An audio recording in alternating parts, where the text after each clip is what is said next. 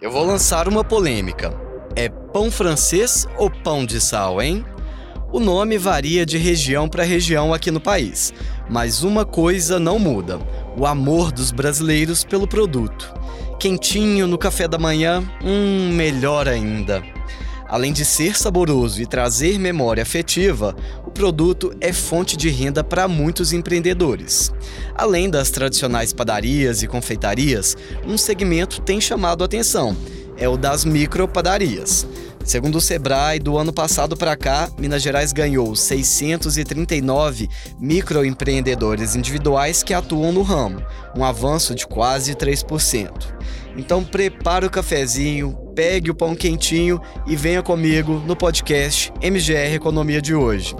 Nele vamos saborear o que está por trás deste modelo de negócio. Eu sou o Pablo Nascimento e esta é mais uma produção da Record TV Minas.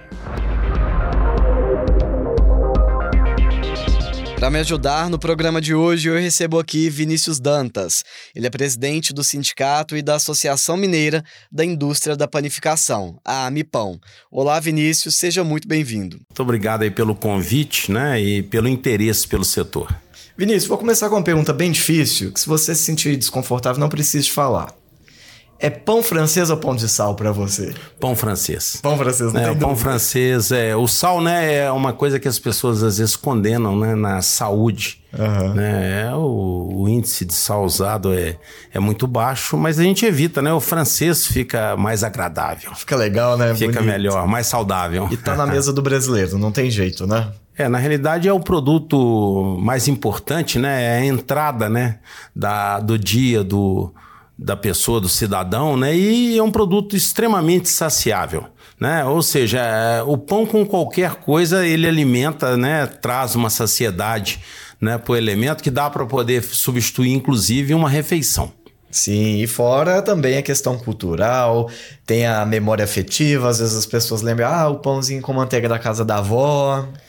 É, é muito interessante, sabe, as pessoas quando o pão tá quente. Né? É interessante. O pão cliente, quentinho. Pão né? quentinho. Ele entra na, na loja, né? depois de uma jornada aí de trabalho, oito horas, a gente percebe né, no cliente a satisfação dele em estar tá levando um produto que ele sabe que vai criar em casa uma comoção positiva, né? Ou seja, as pessoas vão dizer: olha, o pão tá quentinho, vai trazer as pessoas para a mesa. Essa é a importância do pão.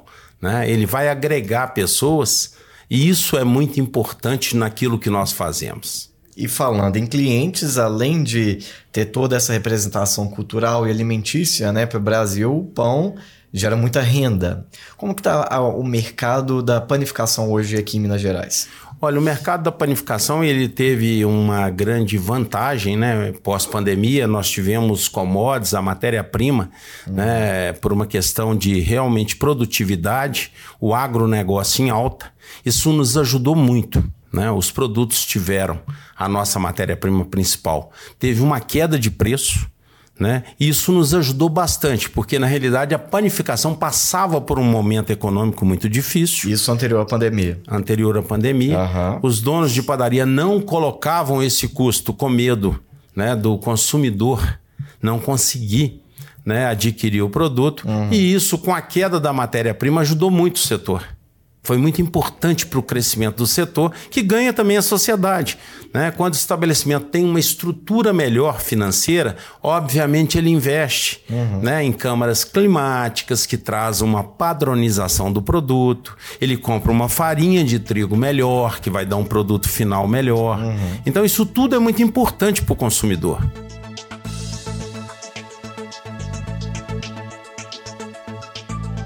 E pensando nessa estrutura toda, você consegue elencar produtos específicos que puxam mais a lista para fortalecer ou de fato é o pãozinho? Ó, o pão francês, na realidade, aqui Hum. Né, em Minas Gerais. Eu falo aqui em Minas Gerais porque Minas Gerais tem essa característica né, de ter um produto aonde o consumidor leva para terminar o que ele pretende fazer com aquele produto em casa, o sanduíche. Né? Uhum. Né? Eu quero fazer o sanduíche em casa.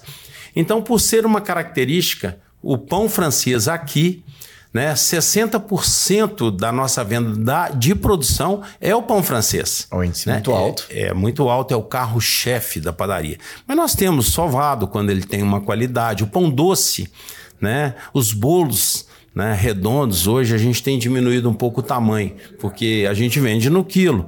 E o mix é tamanho, uhum. que as pessoas querem sabores diferentes. Então eu gosto de chocolate, você gosta da bro, né? Não pode ser uma coisa muito grande, porque hoje a nossa sensação de perder, de jogar fora, ela é um pouco dolorida.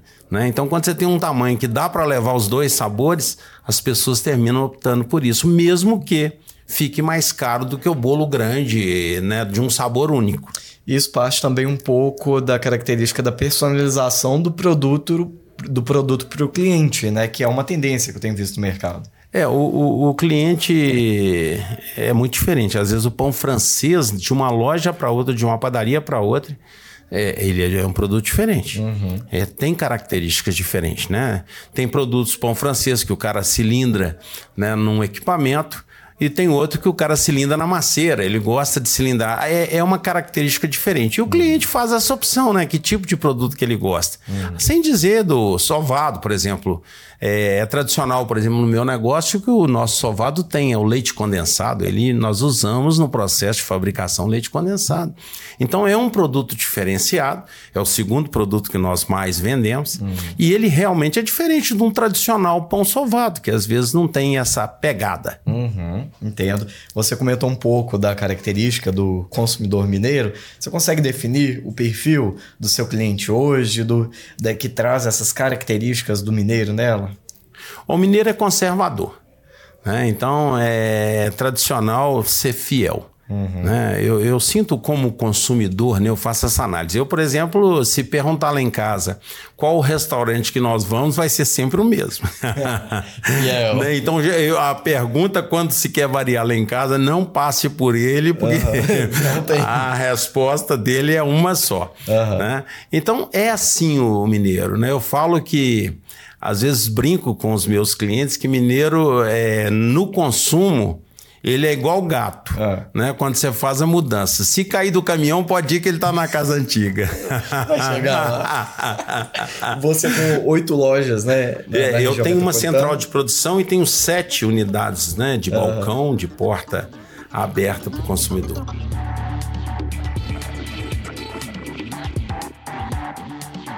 E você consegue perceber essa movimentação do mineiro que é fiel na loja, assim. Olha, é tão interessante isso, né? Às vezes a gente, por time, por política, por posicionamento em algum momento uhum. da vida da gente, né? O, aquele cliente que naquele momento também estava ali, ele sente né, uma certa repúdia de, de você ser eleitor de fulano e não de hum. ciclano, e muda um pouco com você, mas ele não para de vir na loja, não. Muda a relação, não, mas tá lá é, Ele entra quieto, procura fazer de conta que não tá te vendo para cumprimentar, mas ele tá lá, entendeu? Porque ele é fiel uhum. né, aos hábitos. E gosta muito, por exemplo, de conversar é, com as funcionárias, né, uhum. com as nossas colaboradoras. Eu, eu brinco muito lá com o meu RH fala assim: trata bem as minhas meninas do atendimento, porque elas é que conhecem o meu cliente. Sim. E é fato. Né? Tá, tá é na fato. frente, né? Tá na frente. Loja. E o cliente é muito fiel a isso, ele gosta. A relação do dia a dia, né? Porque faz parte da nossa rotina frequentar esse tipo de estabelecimento. Então acaba criando um laço né? E, em relação a, a, a, esse contexto de, de laço, de afinidade e até mesmo de pertencimento, acho que a gente pode falar disso. Antes da gente começar a gravação, você estava me contando um episódio de uma cliente que você percebeu que ela se sente dona né, do, do estabelecimento. Ah, eu, eu por várias vezes já fui surpreendido, por exemplo, com a cliente mostrando a casa. Até dentro de área de balcão. Uhum. Aí a minha balconista disse assim: ah, seu Vinícius, aqui não pode não. Eu falei, querido, pelo amor de Deus, deixa ela. Mostrando a loja para visita, né? Uhum. Até a última oportunidade que eu teve, o, o, cidadão era um americano e ele apresentando. Olha que bom. Para o cidadão americano, aquela é a padaria do bairro dele. E, inclusive, é, em alguma oportunidade, conversando com alguns construtores de uma região onde eu tenho um número maior de, de padarias, é, eles me disseram a importância uhum. das minhas padarias naquela região. Porque o cara, oh. quando vai comprar, uhum. né? Ele pergunta: tem padaria próximo? Né? Tem. Uhum. E às vezes até disputa. Eu já vi, por exemplo, clientes no Jaraguá. Né? O cliente do Castelo falou assim: também tem a sua loja no Castelo. Uhum. Aí o cliente fala assim, mas lá no Jaraguá tem três. Ah, já começa uma briga de clientes. E cliente do Jaraguá me cobrando, porque uhum. obviamente quanto mais nova a unidade, mais moderna, não tenho a menor dúvida disso, né? Sim. né? São projetos que você vai mudando, adequando, né? E fazendo de uma forma é, mais arquitetada, né? Mais estruturada. E eu tenho clientes, por exemplo, em Jaraguá, que é a nossa estrutura inicial começou, a nossa história começou lá, que eles me cobram mudanças nas lojas antigas, tal qual As a loja novas. mais novas. Então eu falo, olha, eu via. E eu pergunto, às vezes me surpreendo, falo assim: você já foi lá na, na loja, por exemplo, do Castel? Eu falei, não, nunca fui lá, não. Falei, mas como é que você sabe? Eu falei assim, tô te acompanhando aqui nas mídias sociais, já vi a loja. então é, é muito bacana, muito bacana. Eles se sentem parte, né, dessa se história. Se sentem parte. Gente falou bastante agora da, da sua experiência profissional, já tem 37 anos, né? 37 anos que eu estou no comando, né? Uhum. Da, das nossas unidades. No, no, setor. Vou pegar um pouco agora da, da sua experiência já como representante da, da associação e do, do sindicato. Um segmento que tem chamado a atenção também é o das micropadarias. É um tipo de negócio, uma oportunidade de gerar renda para as pessoas, para o brasileiro empreender. Explica para a gente qual que é o diferencial desse conceito. Olha, é, é, um produto que na realidade ele é muito artesanal. Ele depende uhum. muito da operação, da manipulação da massa. Né? Então é a fermentação, a fermentação que você tem que tratar dela, uhum. né? Você tem que alimentá-la, uhum. né? O levan, né? Uma, uma fermentação que eu diria natural, mas tão natural quanto o fermento biológico que faz o pão francês. Então é mais um hobby, né? uma pegada que eu respeito muito, é um negócio que precisa de muita dedicação. Uhum. Né? E o pão tem uma hidratação diferenciada, né? ele pega muita água. Mas por pegar muita água, ele é um processo que a massa fica muito mole. Uhum. Então não aceita essa operação através de equipamentos. Tem que ser uma escala menor, né? Uma escala menor. Ele não dá produtividade. Uhum. Então é muito interessante. Esses, na realidade, são, em grande maioria, padeiros, né? Que na época da pandemia ou foram demitidos uhum. ou que saíram do negócio com medo. Né, do Covid uhum. e que se estruturaram. Eles precisavam né, se alimentar, manter a família e tudo mais. Então morava num condomínio, né? O camarada terminou que lá no prédio dele ele começou a vender. Alguns já estão maiores e são maiores por natureza mesmo, por recurso financeiro. Né? Tem, temos vários aí né, com muita fama, são glamurosos uhum. e extremamente eu os respeito no trabalho deles. Mas a diferença está exatamente no processo né, da execução da, do, da fabricação do produto. Uhum. E quando a gente fala de futuro para o setor da panificação, quais são as suas apostas? A panificação é muito diferente, né? Eu falo assim, uma padaria hoje, ela é muito diferente em si, né? Nós temos pequenas padarias e uhum. quase que empórios, né? Nós temos grandes padarias, né? Que tem um serviço completo, almoço, café da manhã, é, e além disso, produtos né, de alto nível é, gastronômico. Uhum. É, essas padarias não tem muito o que se dizer, elas têm que realmente profissionalizar, têm que capacitar a sua equipe. Mas nós temos pequenas padarias e o futuro das pequenas padarias, dado o momento, é, e a legislação, né? É, ela precisa um pouco de terceirizar processos, etapas. Né? Então eu vejo que a indústria do congelado né? Uhum. É uma indústria que hoje cresceu muito, exatamente porque tem demanda, senão ela não teria crescido. A, a questão é admitir. Uhum. Né? A gente ainda é um pouco resistente, a gente percebe um pouco resistente, mas vamos ter que terceirizar, porque hoje você pega uma padaria de pequeno porte, ela vai ter entre 12 e 20 funcionários. Né? Então vamos dizer que a de 20 fica mais fácil para a gente fazer a conta, tem quatro na indústria, uhum. não dá para ter mais. Né? E dentro da legislação você vai ter que ter lá um de férias né, um de folga, obviamente pode correr o risco de ter um dia testado. Então não tem jeito. Né? Não tem jeito. Para você ter ideia, a cada 10 mil reais de venda, né, uma padaria de pequeno porte por mês, ela gera um novo posto de trabalho. Ó, oh, interessante isso dado. Né? Uhum. Então, quer dizer, é uma coisa assim. Você pega um funcionário aí de salário mínimo, R$ 1.500, ele custa 3. Sim. Quer dizer, para uma venda de 10, você vê que é muito difícil o cara contratar mais. Sim. Né? Ele, é tem margem, que, né? Né? Ele tem que uhum. realmente trabalhar isso bem chutinho. Então, o futuro né, das pequenas, eu acredito que é terceirizar parte do processo, talvez uhum. através da indústria do, do congelado, da compra de produtos de terceiro, como salgado, pão de uhum. queijo, e ele faz o acabamento na loja dele. Né? Os produtos congelados hoje são de alta capacidade, não tem processo químico.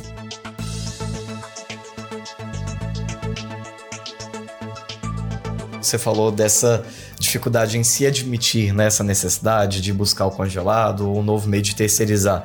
Talvez essa dificuldade seja por um certo preconceito de perder qualidade, do congelado ter a imagem de ser pior, de qualidade, saúde. Olha, eu acredito que é um pouco cultural. Uhum.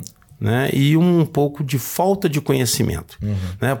Eu, eu, na minha experiência, isso vem marcando, e para poder frisar isso aqui, todo lugar que eu abro uma nova loja, a primeira coisa que os concorrentes fazem é, é divulgar que o meu produto é congelado.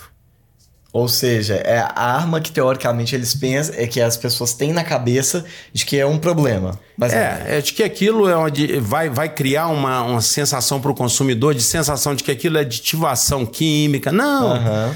É, eu gosto de citar o congelamento uhum. né, e ilustrá-lo da seguinte forma: se você colocar uma cerveja no congelador da sua casa, uhum. dada a demora em congelar, né? O líquido vai expandir, o vidro não vai sustentar e vai quebrar. Sim. Né? Ou caso isso não ocorra, quando você tira a cerveja do congelador e ela descongela, hum. ela fica choca. Sim.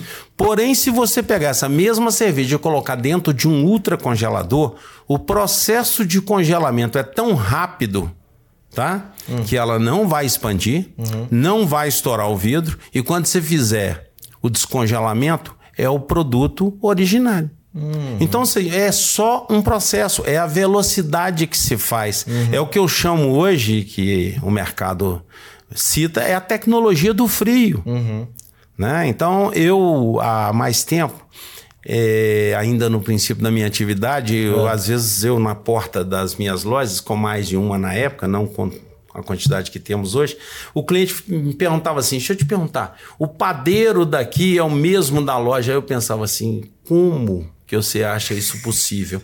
E hoje é fato. O meu padeiro das sete lojas é o mesmo padeiro. Que é você o vai distribuir. Eu vou distribuir. Então, uhum. quer dizer, dada a tecnologia, eu congelo numa unidade, que é a minha central de produção, uhum. distribuo para as outras lojas. O meu padeiro das sete lojas da manhã e da tarde é o mesmo padeiro o produto vem com um padrão correto, da forma como você desenhou, para todas as lojas. Para todas as lojas. Então não tem diferença. Indiferente da loja, uhum. né? Que o cara entra. O meu produto é o, é o produto da Ping Pong. É o oh, mesmo produto. Aposta aí de produtos, fala terceirização, congelados, para absorver melhor esse mercado, né? Sim, é, é, a solução, né? E outra coisa, na falta de mão de obra, né? Hoje uhum. nós temos uma carência muito grande. De mão de obra no Muita setor? dificuldade. Muito. Mas você acha que é por uma falta de qualificação ou por uma falta de. É um momento no país, né? Eu uhum. acho que a questão.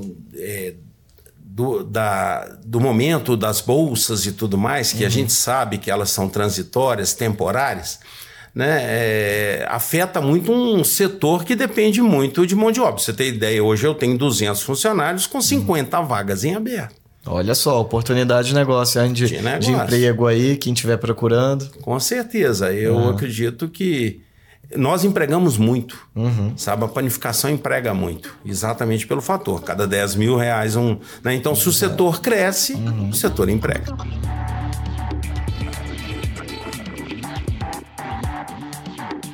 Então, onde que está esse gargalo? Olha, na realidade, a nossa dificuldade é exatamente porque assistido uhum. e a base salarial do segmento uhum. né, não é uma base alta, ela Sim. termina que aproxima muito né, dos programas. Uhum. Uma vez que você tira a despesa sua de sair de casa, aí, obviamente, você tem que pagar alguém que vai acompanhar os seus filhos. Uhum. Somado esses custos, então, no momento, com uma bolsa uhum. né, que auxilia o cidadão ela cria realmente uma dificuldade uhum. né, do camarada optar em sair para o trabalho. Mas não é só no nosso segmento, não, tá? Eu vejo isso acontecendo em vários segmentos, até com salários Mais bem altos, melhores. Né? Bem eu, melhores. eu imagino. E pensando agora, daí para frente, futuro, como é que você imagina? É, qual é o modelo de loja do futuro para você, com sua experiência? Quanto, quanto, mais automatizada, melhor. Eu me preocupo muito, é? sabe, com o que vai acontecendo é, nessa questão da mão de obra, porque é, existe vários estudos, uhum. né? Por exemplo, a gente vê aí os aplicativos de mobilidade, né? Uhum. Acabaram com o setor do transporte urbano, uhum. né? As grandes empresas não conseguem mais sustentar. Você tem aplicativo aí né, de motocicleta que é mais barato que a passagem do ônibus. Né? Então, quer dizer, aí você não consegue. É uma independência do, do motoqueiro, mas que trouxe um problema seríssimo para a questão das empresas de transporte. Mexeu nas estruturas. Mexeu nas estruturas. E preocupo também com as MEIs nesse aspecto, de desestruturar as empresas que precisam dessa mão de obra numa sensação uhum. né, de que o camarada é independente, né, de que ele está ganhando mais dinheiro. Porque, na realidade, os custos embutidos ele não percebe. Eu te pergunto, como vai ser o futuro da Previdência Social para esses elementos? É, quando eles chegarem na, na idade que você é baixa produtividade, como é que você vai se sustentar? Né? Você não vai ter, você não contribuiu. Sim, vai gerar então, um lá na frente. Nós vamos ter que criar um outro programa, uhum. um, né, um outro benefício para poder sustentar esse cidadão. Mas então, na sua visão de loja do futuro, você vê um caminho para automatização, uso da tecnologia, digitalização, é natural isso acontecer. Com certeza, né? Caixas é, automatizados para o autopagamento, uhum. autoatendimento, né? processos de self-service, Minas, inclusive Belo Horizonte só à frente, né? Porque poucas hum. são as cidades e estados onde você mesmo pega o pão francês. Olha, não sabia dessa informação. Isso aqui só funciona aqui, não foi exitoso até em cidades do interior. Eu tenho panificadores que estivemos recentemente juntos em uma, uma viagem internacional que em Juiz de Fora não funcionou. Olha só. E aqui funciona muito bem. Aqui a padaria, se o cliente não tiver né, a liberdade de pegar o produto, ele já acha ruim. Ele tá eu me sinto desconfortável. Não é verdade? Eu quero mais morena, eu vou ficar pedindo para a menina, não sei o que, que ela colocou dentro do pacote, eu abro o pacote e deixa eu te falar, tá muito branco.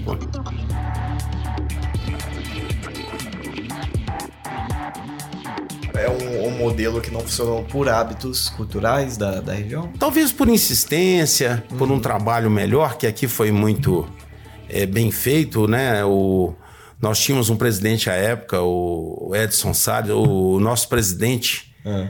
o Edinho, na época, ele trouxe isso de fora do país e implantou e foi assim, é, de muito êxito. E a panificação é, achou aquilo interessante, diferenciado. Hum. Né? O cliente valorizou e funcionou aqui. Tá pegando, tá bom Pegou. demais. Muito o Mineiro bom. gosta, né? O Belo Horizonte gosta também de estar perto ali, é pegar aí. o pãozinho. Bom, Vinícius, obrigado pela participação, por estar aqui com a gente hoje. Muito obrigado aí pelo convite, né? A gente vê aí é, os dados, né, que recentemente nós tivemos aí do crescimento das MEIs, respeitosamente, é, eu acho que é promissor, tá? Mas não esqueça, né? estruturem o futuro. Né? Ou seja, realmente façam as devidas contribuições, que vai chegar uma hora, como é uma empresa é, individualizada, né? você não vai deixar nenhuma riqueza, você não vai deixar ali um, um funcionários para poder continuar o seu negócio. Estruture, porque uma hora você vai precisar. E nós também somos passíveis, né? Às vezes de é, termos que afastar por uma doença. Então não seja surpreendido. Então, atenção aos empreendedores, estas foram as dicas do Vinícius Dantas, presidente do Sindicato e Associação Mineira da Indústria de Panificação, Amipão. Vinícius, obrigado. Obrigado.